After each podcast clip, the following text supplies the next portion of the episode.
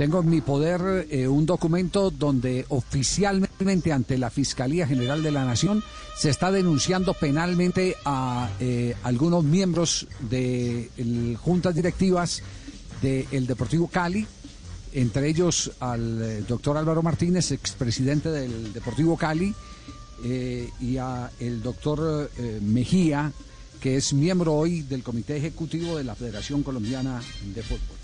Eh, saludo al doctor Federico Vélez, abogado financiero y asociado del Deportivo Cali. Doctor Federico, ¿cómo le va? Eh, ¿Cuáles son los fundamentos de esta denuncia penal contra los eh, precitados dirigentes?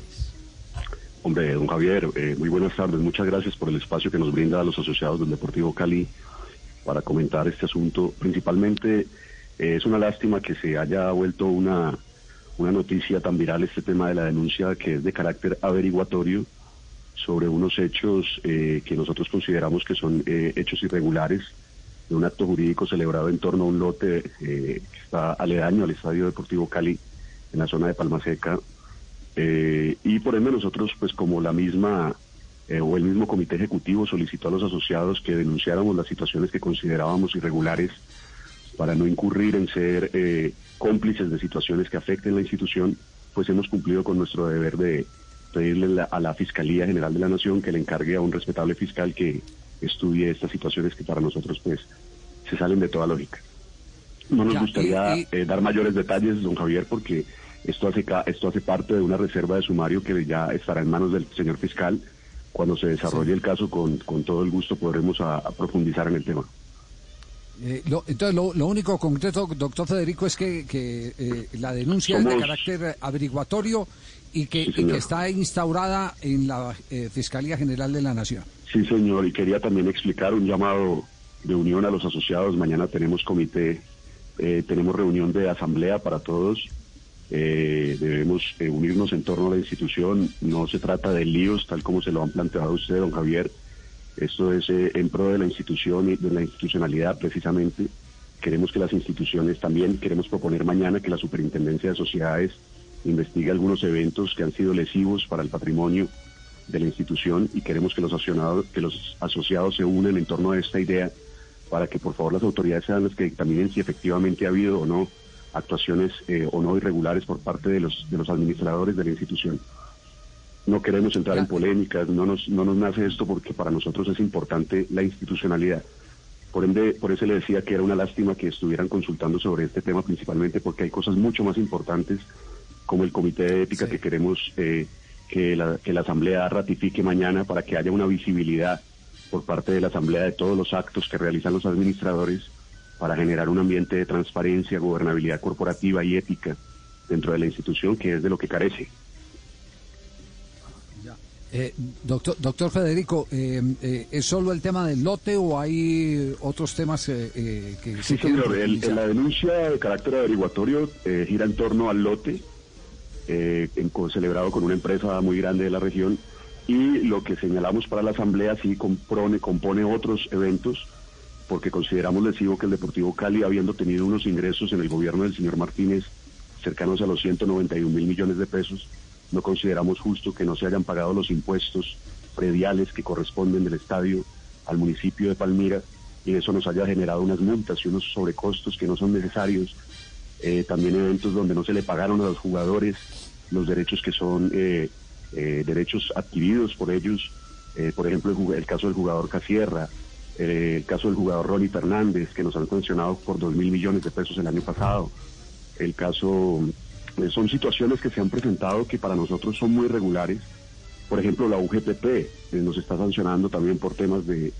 de bases de bases salariales que no se han realizado bien, entonces estas son las circunstancias que nos han llevado a comunicarnos continuamente con el comité ejecutivo, pero no hemos recibido respuesta y por ende hemos eh, pues decidido tomar eh, lo que nos ha pedido el comité, que es acudir ante las autoridades para que ellas investiguen estas situaciones. Eso es todo, pero no se trata de una pelea. El Deportivo Cali debe ser unido, es el único club del país y por ende es diferente a los demás. Pero estas situaciones tienen que tener claridad. Al ser una organización colectiva debe haber gobierno corporativo y transparencia. Eso es básico para nosotros. Ya.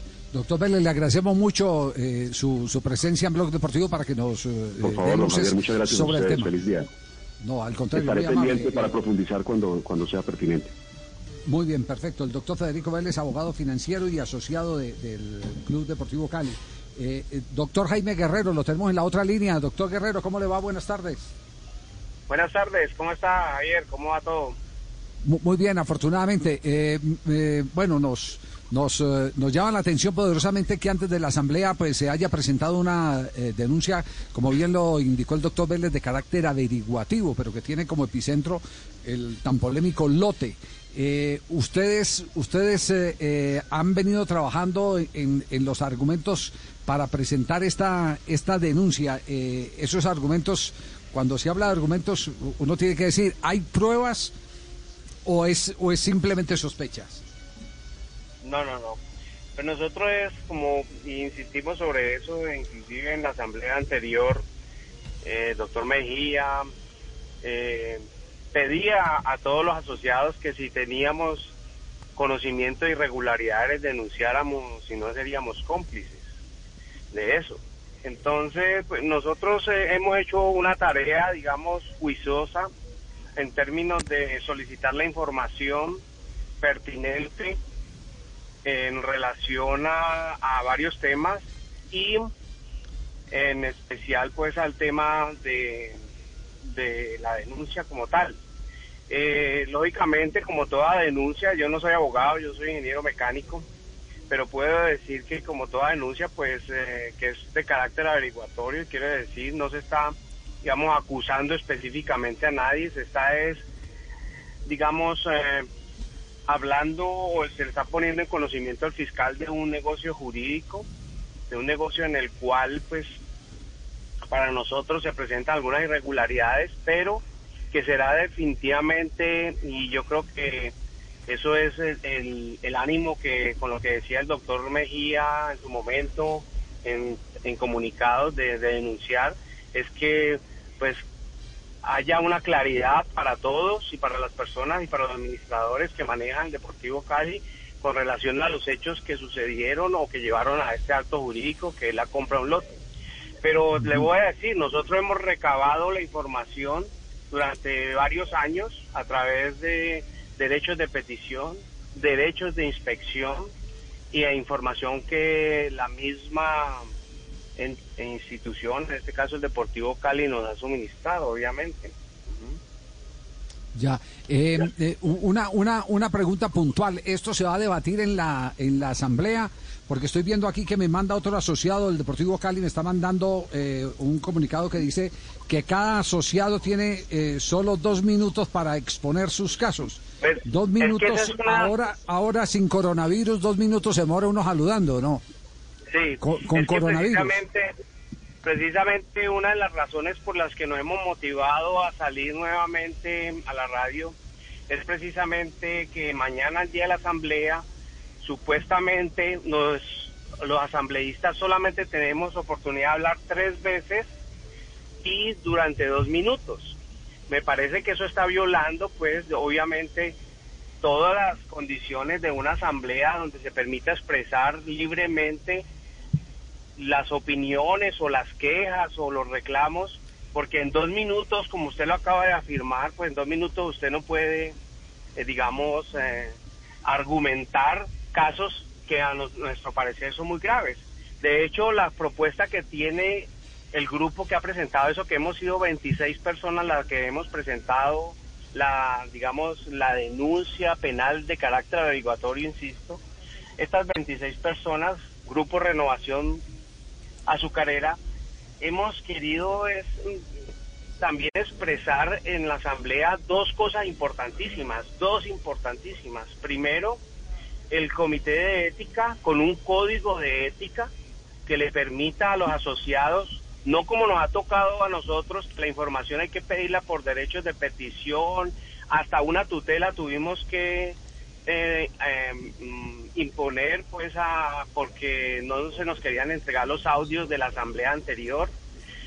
Y por segunda instancia como acaba de explicar el doctor Federico la otra que le estamos invitando a los asociados es ejercer su derecho como lo manifiesta el Código del Comercio en la Ley 222 de 1995 que es el llamado a la acción social de responsabilidad contra los administradores por hechos que se han cometido o por eventos que tiene que aclarar los administradores. No en este caso, y por eso no, no lo estamos y no queremos, como decía el doctor Federico, no es un tema de, de, discusión, es un tema de, es un tema de, de, aclaración. De, aclarar todo y que sea un juez de la República, no nosotros ni el corrillo en el, en el turco, ni el corrillo en, en, el, en el club, ni en la piscina, el que decida la responsabilidad de tal o cual persona. Nosotros consideramos que debe ser un juez de la República el que debe hacer y por eso estamos invitando, que es una cosa completamente diferente a la acción penal de carácter averiguatorio, que es la acción social de responsabilidad que atañe a otros hechos, a otros hechos administrativos y que nosotros consideramos que sea la superintendencia o el juez que le corresponda el que determine las responsabilidades o el carácter en que fueron, digamos, ejecutados ese tipo de, cosas. Sí, me queda claro. Doctor Guerrero, estaremos estaremos pendientes. Eh, le agradecemos mucho la presencia a usted al doctor Vélez y, quedaremos, eh, eh, además con el compromiso, que esto quede bien, bien, bien claro, absolutamente claro, que si algún juez de la República vierte un veredicto que deja sin ningún tipo de fundamento la averiguación, aquí tendremos también el espacio para que hable Martínez, para que hable Mejía, para que hablen todos los que lo que corresponde, porque esa es esa es nuestra obligación.